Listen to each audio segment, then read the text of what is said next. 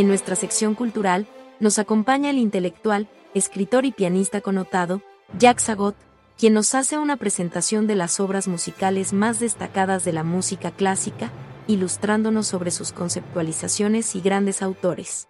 Todo ello acompañado magistralmente al piano por el propio Jacques Sagot, dentro de su espíritu de divulgador del arte, en asocio con la revista, el medio de opinión divulgando cultura.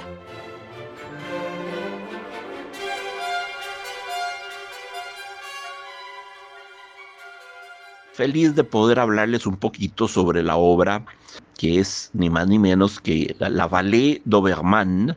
Liszt pone el nombre en francés, significa simplemente el Valle de Obermann. Es una obra pianística extensa, compleja, con un comienzo lleno de dolor, lleno de dolor, con armonías que los insto a que las gocen, a, las que las, que las sientan, armonías a veces disonantes, armonías suspendidas, ¿verdad? Em, sembradas de pausas, de pausas, de silencios largos y angustiosos, como preguntas sin respuesta, preguntas formuladas al infinito y que no tienen respuesta. Luego surge un tema más luminoso en registro agudo, agudo, perdón, en modo mayor, modula la pieza a modo mayor, este, la parte central muy, muy tormentosa, sumamente convulsa es la palabra, y finalmente volvemos a la paz y un crescendo donde el tema lírico es respuesto pero en forma grandiosa en forma estentoria, en forma expansiva. Una, obra que yo adoro, la adoro. toda la vida soñé tocarla, toda la vida soñé grabarla y ya es una realidad. Y de hace mucho este disco que estamos oyendo fue producido, a ver cuándo fue producido, como el, en el 2001 quizás, no recuerdo muy bien. Debe tener 20 años.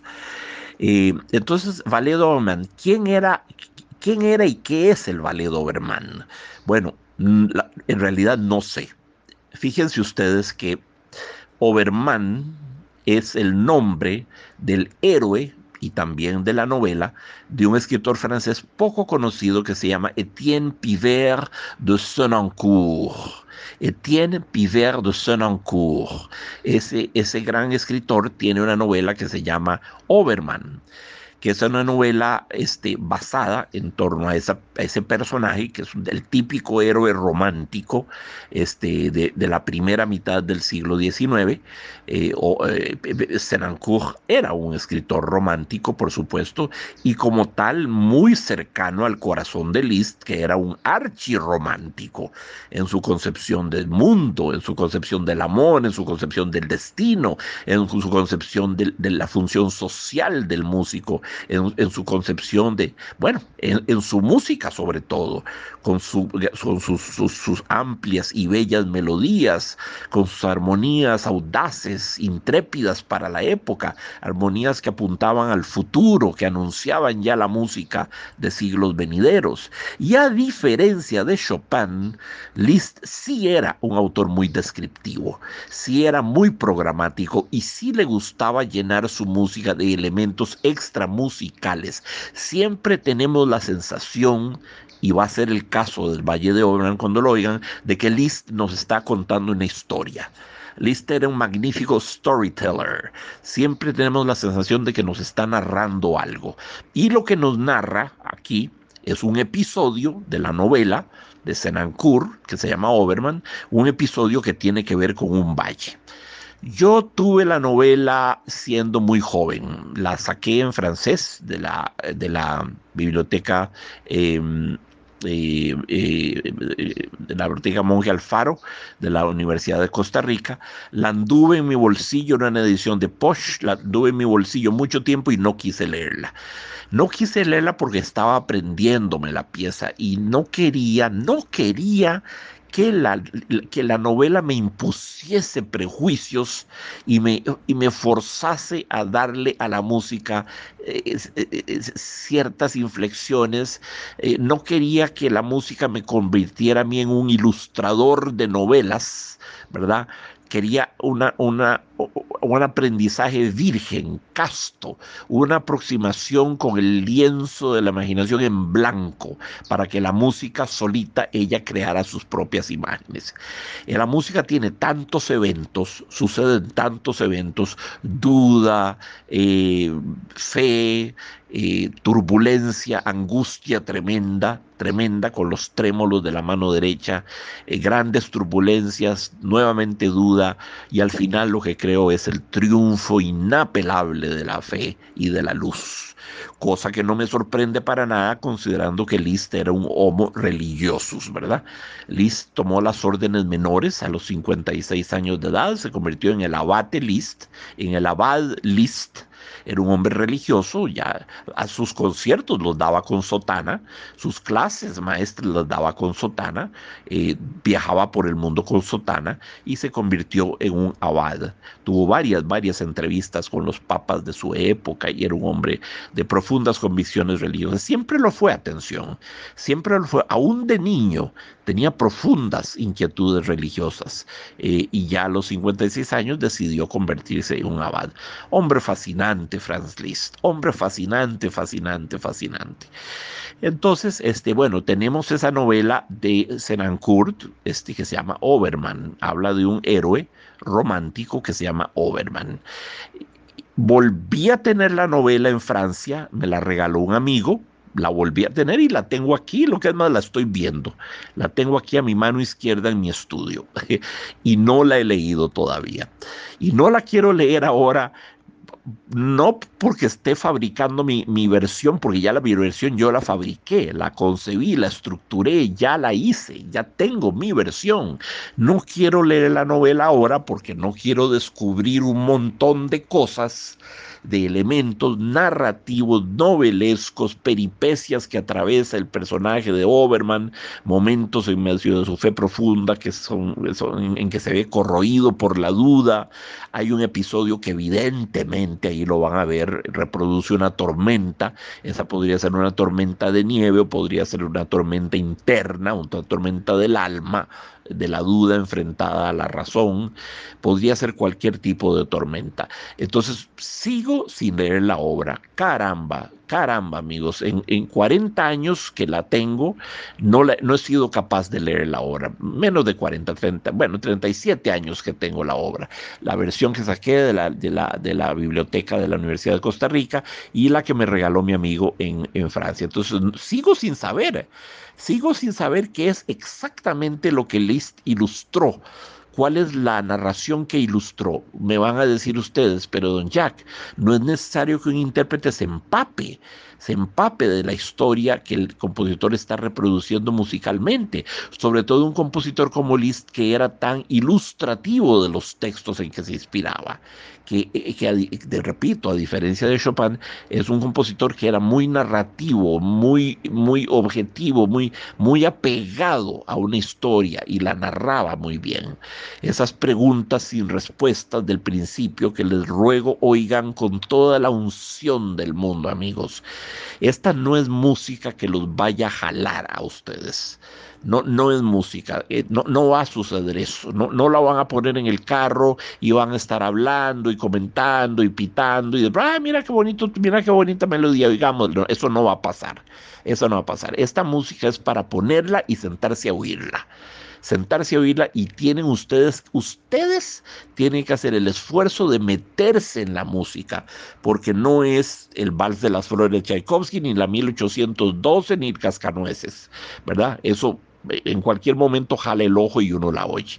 Esta no, esta, esta música eh, demanda demanda, si queremos disfrutarla, que penetremos en ella, que entremos en ella. Entonces, si la van a oír, siéntense a oírla. Se lo merece. Es, es, una prerrogativa de la alteza, de la, de, la, de la realeza, de, de, lo que es supremamente hermoso. Entonces, sí, esas preguntas sin respuestas del comienzo, esas largas pausas, esos silencios, que son justamente eso la ausencia de respuestas a ciertas preguntas trascendentales que evidentemente se formula Oberman. Eh, sí, este, sí, posiblemente mi actitud de no haber leído la novela sea criticable. Posiblemente, amigos, pero así lo he preferido. No he querido, caramba, no he querido, qué sé yo, eh, contaminar la impresión, la, versión que ya tengo, ya la tengo armada, ya la tengo conceptualizada y ahora a estas alturas meterme a cambiar pasajes enteros para ilustrar la novela de Oberman de, de Senancourt, este, me parece que no sería correcto, incluso desde el punto de vista musical no sería correcto y no sé si sería capaz de hacerlo. Ahí los dejo con esta maravillosa obra, El Valle de Oberman de Franz Liszt.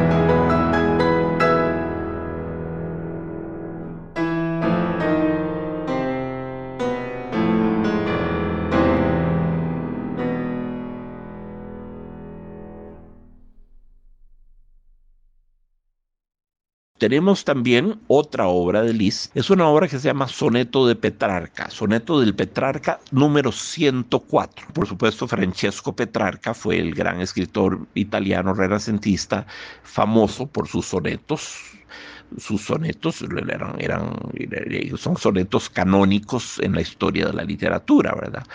Ah, recuerden ustedes la estructura del soneto, tal como lo cultivó Petrarca, Shakespeare, Baudelaire, Quevedo, Góngora y muchos, muchos, Víctor Hugo por montones, todo el mundo ha escrito sonetos, Darío los escribió. Em, se escribe menos ahora, cuando hay, se cultiva más el verso librismo, el verso libre, pero todavía hay gente que escribe en sonetos. El soneto eran dos estrofas de cuatro versos cada una, dos, em, se los nombres en francés, dos cadrans, el, el cadran primero, cuatro líneas, cuatro versos, el segundo cadran, cuatro versos, y luego venían dos tercetos, tercé, dos estrofitas de tres y otra de tres versos. Entonces, para un total de 14 versos. El soneto era una, es una forma literaria un poquito curiosa. Da la impresión como de una criatura macrocéfala que tiene la cabeza muy grande y el cuerpito muy chiquitito, porque son dos estrofas de cuatro versos cada una para un total de ocho. Y abajo en las piernitas tiene dos tercetos de tres versos, lógicamente cada uno para un total de seis. Ocho más seis, catorce. Bueno, Petrarca escribió muchos sonetos hermosos. Este que escogió Liszt, es, eh, Liszt, Liszt musicalizó tres de esos sonetos. Y atención, los musicalizó como piezas de piano solo y también como canciones. En esta versión mía yo toco la parte del, de piano donde Liszt inserta dentro de lo que hace el piano la, melodía del cantante o de la cantante. Esos sonetos pueden ser tocados como canciones con un cantante acompañado por piano o como piezas para piano solo, donde Liszt ejecuta la proeza de meter dentro de la escritura del piano la línea del cantante y eso hace las cosas muy difíciles para el pianista, se los aseguro porque es como estar tocando dos instrumentos al mismo tiempo. Eh, este, este, este soneto que Liszt eh, musicaliza, en realidad musicalizó tres, les repito, tres, y están en, en forman parte de la colección que él llama Años de Peregrinaje. Liszt era un peregrino, un peregrino de sí mismo, como diría la poeta Laura Gómez, y un peregrino en el mundo entero. Pasó su vida en, toda Europa, grandes estadías, largas, largas, prolongadas estadías en Alemania, donde fue director de los festivales y de la orquesta de Weimar muchos años, en, en París, en la París de Chopin y de George Sand y de Delacroix, que era íntimo de todos ellos, pasó mucho tiempo en Italia, sobre todo después de que se ordenó este abad, pasó mucho tiempo en Italia, em, era un hombre cosmopolita, era un hombre, era un hombre del mundo. Ya muy viejito le ofrecieron ir a Estados Unidos a tocar en Carnegie Hall, pero no se sentía bien, eh, tenía 74 años que para el siglo XIX era vivir mucho. Liszt nació en 1811, atención, y murió en 1886. Eh, sí, vivió 75 años y ya al final le propusieron ir en barco, por supuesto, por supuesto, a, los Estados Unidos, pero él declinó, declinó porque sentía sus fuerzas menguar y, es, y era comprensible. Un guerrero como era un gladiador, un aventurero que había vivido 74 años por todas partes en giras incansables de conciertos, dando clases maestras, leyendo sus obras de cabecera que siempre fueron siempre fueron básicamente las mismas. La Biblia en primer lugar, El paraíso perdido de Milton, la Divina Comedia, el Fausto de Goethe y unas obras de un escritor este, francés poco conocido que se llamaba Lamennais. Lamennais. Ah, también leía a Lamartine, atención, pero ese es otro, ese sí es muy famoso. Lamennais era, era un abad también, bretón, había nacido en, en San Malo, allá en la Bretaña francesa. En el bracito derecho de Francia, el que se interna dentro del Océano Atlántico. Y esas eran las lecturas, pero, pero era un lector ávido, leía montones de otras cosas, por supuesto que leía a los autores de su tiempo, a Víctor Hugo, a Hölderlin, a, qué sé yo, a Heine, a Eichendorff, a Alfred de Musset, a Lamartine, a Madame Bovary, Flaubert, a Dickens, por supuesto, Solá, leyó todo lo que caía en sus manos, era un intelectual de grandes vuelos, Y le impresionaron muchos esos tres sonetos de Petrarca y los musicalizó, repito, en dos versiones, una con canto, con el texto del soneto cantada por un cantante y este acompañados al piano, y luego este propuso una versión en la que integra a la parte de piano la línea melódica del solista, del cantante, eh, una compresión, por así decirlo. Y este soneto es tan solo uno de los tres. Y repito, forma parte, forma parte, los tres forman parte, son tres números de un álbum de viajes que él llamó Años de Peregrinaje y que tiene tres números. Italia, todo lo que vivió en Italia, Suiza, todo lo que vivió en Suiza y un anexo donde pone cosas de que, que, vio en diversos otros países. Los años de peregrinaje, los années de pèlerinage, como les puso el título en francés originalmente. Em, y claro, Petrarca forma parte del ciclo de Italia, puesto que es uno de los grandes poetas de la historia de, Italia y de la historia del mundo. el, el, el soneto repito, hay tres. El soneto que yo elegí grabar es el, más famoso de la tríada. Se llama Pace non trovo. El, el, exergo, el comienzo, el, incipit de la, de la, del poema dice eh, Pace non trovo e non affaro la guerra. Eh, no encuentro la paz y tampoco sé hacer la guerra. Entonces van a ver cómo el soneto comienza, comienza agitado comienza jadeante, comienza eh, eh, eh, convulso, como alguien que viene, como alguien que viene pegando una carrera y de pronto se detiene, se detiene, abudo suflo, se detiene sin aliento y se detiene y, ahí comienza, comienza a pensar y a meditar.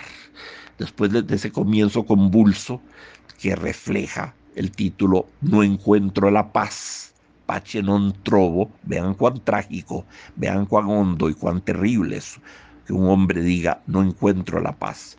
Y luego viene una bella melodía que expone tres veces con, acompañamiento pianístico cada vez más, más florido, cada vez más, más, más denso. Eh, y luego se diluye, se diluye en una lenta, melancólica reflexión final, ¿verdad? Pace non trovo e non affaro la guerra. No encuentro la paz y tampoco sé hacer la guerra. Eh, trágico, ¿ah? Trágico y así lo van a sentir, así lo van a sentir. Como les decía con el Valle de Oberman, Liszt era muy dado a, contar historias o a usar poemas y a, ilustrar el contenido de los poemas. Si pueden conseguir el, el, soneto en cuestión de Petrarca, que es el 104, el soneto 104, Pache non trovo, lo pueden encontrar por el Incipit, Trovo podrían leerlo, podrían leerlo para así aumentar el disfrute de la pieza. No es indispensable hacerlo, no es indispensable, la música se basta a sí misma, pero leer el soneto podría darles una mejor comprensión de la obra. Un fuerte abrazo, queridos amigos, y que disfruten de la grandísima, grandísima música de Franz Liszt.